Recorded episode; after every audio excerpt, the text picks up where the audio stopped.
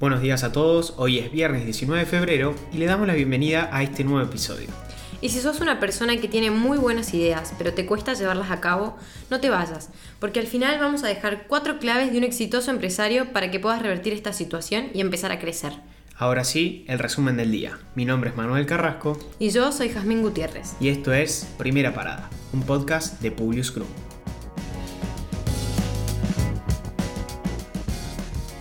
Nacionales. El asesino de Úrsula se enfrenta a una pena de cuatro años de prisión por amenazas y lesiones a otra expareja. Él mismo admitió los hechos. La víctima hizo referencia al caso de Úrsula. La justicia llega, pero tarde. El diputado nacional del Frente de Todos, Rodolfo Taljade, solicitó a la justicia la indagatoria de Mauricio Macri en la causa Parque Eólicos y que se tenga en consideración la posibilidad de detener a su hermano Gianfranco si no regresa al país, ya que se encuentra en Uruguay. Gianfranco quedó en la mira de la justicia porque es el beneficiario final de la firma que compró y revendió los parques, de la cual además recibió un préstamo de 5 millones de dólares.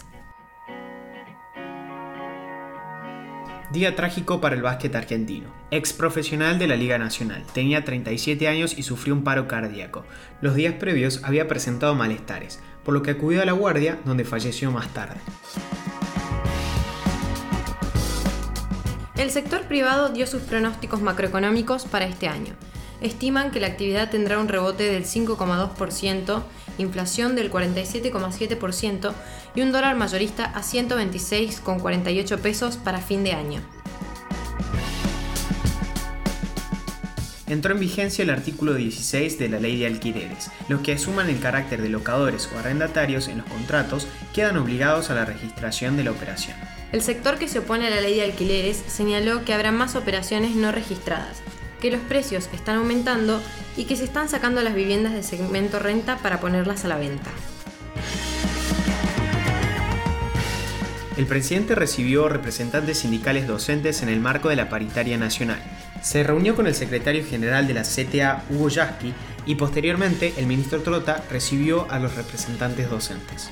Estos pidieron un aumento salarial del más del 30%, que es la previsión del gobierno para la inflación de este año. Trota sostuvo que no hay techo previsto en la negociación.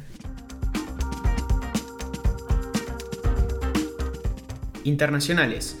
Biden presenta un proyecto de reforma migratoria que pretende transformar todo el sistema de migraciones estadounidense, dando la opción de ciudadanía a más de 10 millones de indocumentados estadounidenses pero legisladores de la oposición se mostraron disconformes con la propuesta, lo que dificultaría su aprobación, ya que los demócratas no contarían con los números necesarios para su sanción. Perseverance. La misión al mando de la colombiana Diana Trujillo logró superar los 7 minutos del terror y aterrizar en Marte. Actualmente hay otras dos misiones activas en el planeta. Hope, la misión de Emiratos Árabes Unidos, que ha entrado en órbita recientemente, y Taiwan One, de China, que espera aterrizar en mayo. La coincidencia de estas tres operaciones se debe al aprovechamiento de una situación que se presenta cada 26 meses, en la que el planeta rojo y la Tierra están más cerca. Escándalo en las redes sociales. Facebook prohíbe a los usuarios australianos ver noticias a través de sus cuentas. Esta medida se sustenta en una propuesta de ley que busca que los gigantes tecnológicos paguen por publicar las noticias. Las empresas argumentan que la ley no es acorde a cómo funciona hoy el Internet y los medios. Ante la situación surgió un movimiento entre la gente para boicotear a Mark Zuckerberg, alentando a los usuarios a abandonar sus cuentas. Y ahora lo que te prometimos. Estas son las cuatro claves, según Bill Gates, para pasar de las ideas a la acción. Número 1. Empoderar a quienes se lidera. En un futuro, los líderes serán aquellos que nosotros hemos empoderado. Número 2. Saber delegar. No podemos estar en todos lados ni hacer todo solos. Además, hay que reconocer que poseemos fortalezas y debilidades, y no podemos hacer cada cosa de la mejor manera. Número 3. Cultivar la curiosidad, para desarrollarnos en un ambiente que se modifica todo el tiempo. Y número 4. Focalizarse en lo importante, elegir a qué tareas vale la pena dedicarle nuestro tiempo, que es limitado, es decir, establecer prioridades.